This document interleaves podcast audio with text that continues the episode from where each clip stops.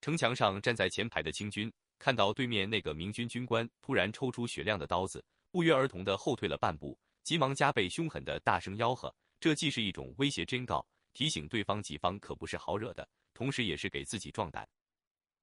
这个明军军官是不久前在云阳向刘体纯投降的，看见豁口附近的明军占据有利的地势，已经把武昌兵赶出了城下的道路，觉得形势对己方有利，也想立下些战功。军官把手中的钢刀舞成一团刀花，一边舞刀一边真替的向前缓缓挪动。军官身后的几个士兵从云阳开始就是他的手下了。见到长官威风凛凛，他们胆气也是一壮，跟在长官的背后用力的抖动枪杆，发出嘿嘿的威胁声。眼前刀光滚滚，还有好几根长枪像毒蛇的信子般闪动着逼近。清军士兵心中胆怯，声音忽然低了八度，不由自主的纷纷向后退让。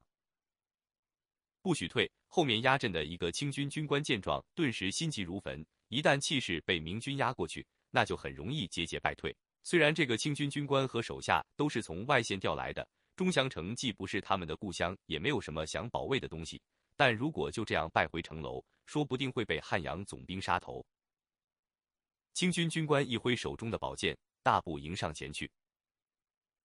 看到首领如此勇猛，清军士兵们士气大振，声音顿时又高亢起来，不再继续后退，而是朝对面比划着长枪。他们每朝着空中刺出一枪，口中就发出“哈”的一声大吼。两军就这样保持着五米左右的距离互相突刺，两位军官就像是先秦时代的士大夫一样，在军阵之间单打独斗。两个军官横眉立目，咬牙切齿，面 S 一狰狞，用尽全力的把刀剑在空中劈砍。两人厮杀良久，未分胜负，各自背后的呐喊助威声却一浪高过一浪。两人都是越战越勇。他们虽然均有点疲惫，但都很清楚，这个时候绝不能先退一步，否则一下子就会被对方的气势压过。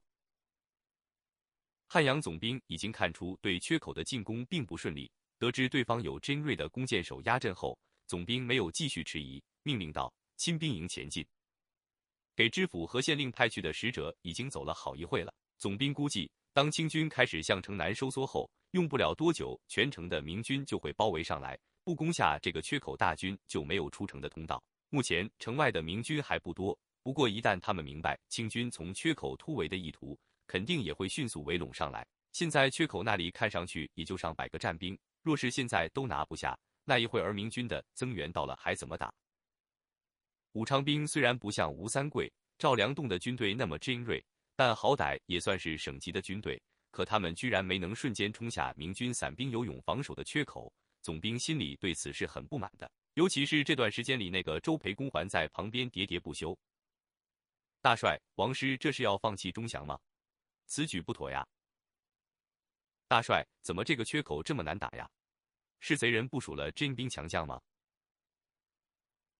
如果不是总督大人让我关照你，就把你扔在衙门里和县令一起坚守。总兵本来就因为诸事不顺而心里着急，不过表面上他并不会对一个年轻的举人失礼，尤其这个姓周的读书人是大清科举的秀才，是大清的举人，将来可能还会是大清的进士，更不用说还有胡全才的看重。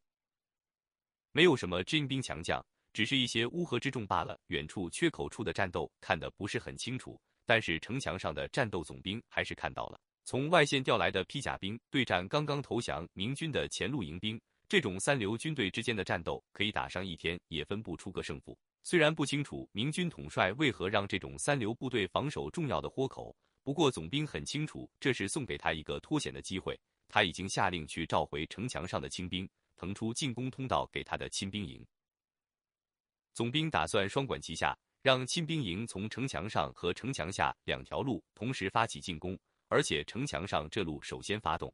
因为在城墙上能极大的提升士兵的胆气，即使是三流部队，有时在城墙上作战也能勇气大增，给精锐的敌人以沉重的打击。豁口附近据守城墙的敌军有心理优势，总兵怀疑就是这种情绪带给缺口处的明军额外的战斗力，让他们暂时挡住了武昌兵的进攻。但是，一旦清军从城墙上进攻就不同了，虽然城墙很窄，展不开兵力，但是对方也没有用来壮胆的地理优势。真锐和云南部队就会高下立判。城楼上开始鸣金，看着城墙上的清军迅速的退了回来，总兵急不可待的命令一队百人刀盾兵登城，准备进攻。亲兵营这一百兵由一个千总和两个把总带队，三个军官来到城楼前向总兵领命：“给你们一炷香的时间，打垮贼人，拿下缺口。”当着周围众人的面，总兵大声吩咐这三个手下。听到总兵的命令后，三个人一起把胸脯拍得震天响，然后雄赳赳、气昂昂的带兵向前。之所以派这么多刀盾兵上前，是为了在拿下缺口后布防两侧城墙。确保明军不能夺回这个通道，不然以对面明军的表现，总兵觉得三五十个亲兵营的刀盾兵就能杀得他们抱头鼠窜了。等到拿下城墙，也就不需要从正面强攻缺口了，不给明军据险杀伤亲兵营士兵的机会。当城墙上的清兵全数退出来之后，千总立刻一挥长刀，率先冲进两面墙垛之间的通道。众多亲兵营刀盾兵此时都已经取下背上的盾牌，分成两队。小跑着跟在千总的背后踏上城墙，所有的清兵都一言不发，一手持刀，一手拿着盾牌，用差不多的姿势向前跑去。在这些清兵的右侧，还有第三队清兵，这队刀盾兵并没有一起往城墙上的通道里挤，带头的把总在城楼和城墙的连接位置轻轻一跃，纵身跳上了城墙内侧的墙垛，然后就在墙垛上跳跃着前进，很快就追上了前面的千总，和长官齐头并进。他身后的清兵也一个接一个的学着他的样子，跃上了墙垛，紧紧跟在把总身后。刚才看到对峙的清军退去后，明军这边立刻发出了胜利的欢呼声。但才高兴了没有多久，就看到刀盾兵从通道和墙垛上一齐攻来，快速的向明军靠近。这些清兵并没有在远处威胁司令的吆喝，而明军的阵阵吼声也没能减缓他们逼近的步伐。转眼间，清兵就来到双方僵持不下的位置上。杀！啊随着千总将高高举过头顶的长刀向下一按，跟在他身后的众多亲兵营士兵一起齐声大喝，好似雷霆般巨响。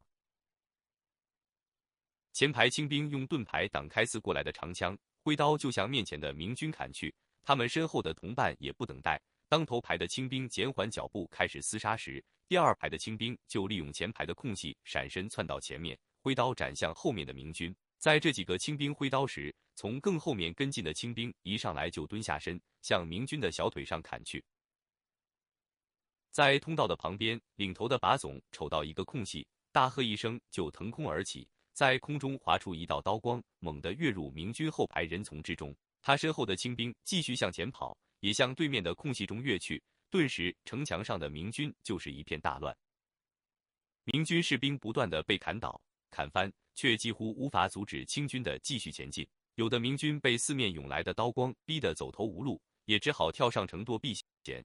接着刀光尾追而至，硬是把几个明军逼得从城墙上跳了下去。明军后面的队形比较松散，看见清兵来势汹汹，远处的明军士兵顿时骚动起来。有一些府兵正在从城墙下提石头，也面露惊惶之色，停下手里的工作，开始环顾四周。大帅的亲兵果然勇猛无敌。看到清兵进展顺利，周培公又惊又喜。今天开战以来，形势好像一直在急剧恶化。汉阳总兵始终对他的问题带搭不理的，让周培公内心更是担忧。但现在总算看到明显的好兆头了。照这个进攻速度，夺回城墙的缺口根本用不了一炷香的时间。呵呵，周先生谬赞了。虽然是意料之中，但看到手下的进展十分顺利，汉阳总兵心里也是欢喜。平西王的亲卫，他没有机会见到。但名将赵良栋来洪承畴手下效力时，汉阳总兵曾有幸一见对方的亲兵营，那一副声势、军容，真让他羡慕不已。为此，汉阳总兵曾经非常谦虚、恭敬地向赵良栋询问练兵之道。大概是看汉阳总兵态度很好，礼物也不轻，赵良栋就与他分享过不少练兵心得。不过，总兵知道自己的亲兵营虽然采用了赵良栋的一些练兵秘法。但肯定还是远远不能和对方相比的。赵良栋亲兵营中的士兵都是从陕西一路杀出来的，军官人人身经百战，士兵中上过三次战场的人都不能算老兵。而汉阳总兵这一营亲兵只有十几个军官，官上过两三次战场，士兵上阵一次就能称得上老兵，其余的顶多是镇压过抗税的百姓，或是在屠城时杀过人。总兵自己私下揣测，就是遇上奎东名将的亲卫甄瑞，自己的亲兵营恐怕都远处下风。不过收拾这些三流明军，那是绰绰有余了。敌人本来就是乌合之众，今天总兵屡屡出现失误，在这个不懂军事的举人面前出了不少丑。现在好不容易露了一手，他急于挽回面子，而且也要给城楼上的友军打气。他指着缺口方向，大言不惭地说道：“若是遇上李定国，本将还要认真对待；可是对付刘体纯，好摇旗之流，本将的儿郎以一敌十不成问题。”远远望到部分清军跳上城垛往前跑来，赵天霸觉得那边的明军多半抵挡不住，他就把铁弓斜靠在墙边，向不远处的一杆长枪跨了两步。但看看两面墙垛，感到通道太狭窄了，赵天霸停下脚步，又去摸腰间的剑柄。行了，行了，什么功劳你都要抢吗？背后伸过来一只手按住了赵天霸的肩膀，同时传来周开荒埋怨的声音。拉住赵天霸后。周开荒并没有向前，而是向豁口处跑去。下了城墙后，他就去牵自己系在下面的坐骑，同时高声呼唤不远处的吴宝平：“武三，快来帮忙！”周开荒在前头使劲的拉，吴宝平在后面使出吃奶力气的推，总算把周开荒的坐骑牵上了城墙。府兵们急忙让出道路，紧接着又看到吴宝平从城墙下扔了一根大旗上来，周开荒稳稳的接在手中。一把扯下杆上的旗帜，周开荒就抱着那又长又粗的旗杆飞身上马。都闪开！周开荒大吼一声。周开荒催动坐骑，在狭窄的城墙上不断加速。正在掉头逃跑的明军见到迎面过来一个骑士，纷纷向两边让开。有的人攀上了身边的墙垛，也有的人把后背紧紧贴在墙壁上，赶到战马带着风声从自己的鼻尖前扑过去。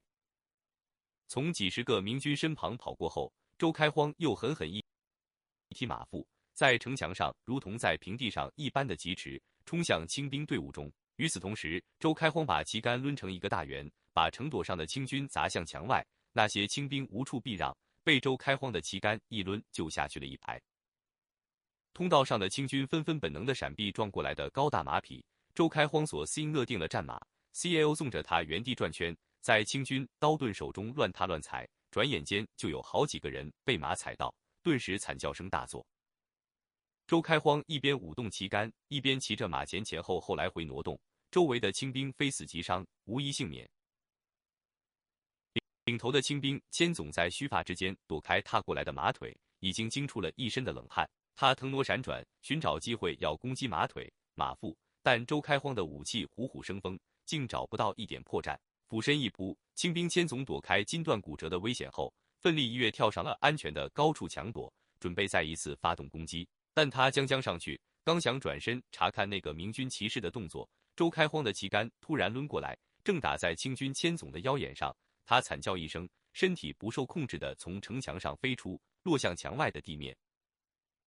这这时，两个清军把总一左一右向周开荒逼来。其中一个把总在周开荒抡旗杆的时候低头一闪，听到背后的千总被打得飞了出去，他趁机窜到周开荒的马边，挥刀斩去。这时旗杆已经伸出，来不及收回。周开荒低头冲着近在咫尺的敌人脸上猛地喷出一声大吼，震得清军把总一愣。周开荒瞬间飞出一脚，重重地踢在这个清军军官的前胸，把他踹得向后腾空而起，撞在后面的墙垛上，身体翻了过去，跟在他的长官后面摔出了城墙。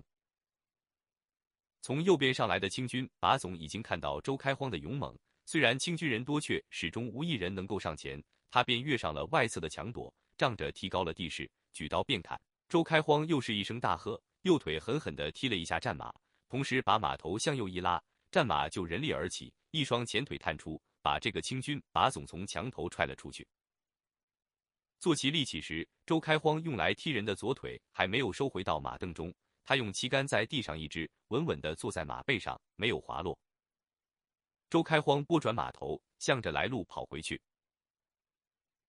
刚才看到周开荒大显神威，把十几个清兵踩翻或是打下城墙后，城墙上正在撤退的明军战兵也都收住脚步，一边观战一边连连高喊着叫好。突然看到周开荒居然跑回来了，顿时把明军士兵都愣住了，接下去的喝彩声也硬生生地打断。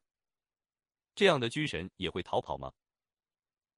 就在众明军惊疑不定的时候，周开荒调转马头，重新飞快的加速冲向前方的清军，把四五个敌兵踩得到地不起的同时，又将三个敌兵抡下城墙。周开荒第二次并没有像第一次那样在敌阵中久留，而是在冲力耗尽后毫不犹豫的掉头离开。墙垛上观战的明军都已经知道，军神绝不是在逃跑。果然，周开荒第三次面向清军加速冲锋，七进七出。登上城墙的一百名刀盾兵，竟然被明军的一个骑士杀伤了四五十人，剩下的都从城墙上逃回了城楼旁。城楼周围的清军人人如临大敌，刀剑出鞘对着城墙的通道，那上面只有一个明军骑兵而已。他横着手中的旗杆，山岳一般的毅然不动，让那道城墙看上去就像是不可逾越的天堑。整个城楼的清兵都失去了进攻的胆量，反倒全神贯注地提防着他进去城楼。刚刚听总兵吹嘘他的亲兵营以一敌十的时候，周培公还满心欢喜，以为转眼就能拿下城墙的缺口，没想到却被这么一个明军堵住了去路。周培公的脑子里不禁冒出了一个词：以一敌百。哎哎，还不仅是以一敌百。周培公哀叹道：“派出去的一百刀盾兵已经被杀得落花流水了，看上去对方好像还有余力呢。”一骑当千，周培公尽管不情愿。却不得不承认，只有这个词才能形容眼前威风凛凛的敌骑。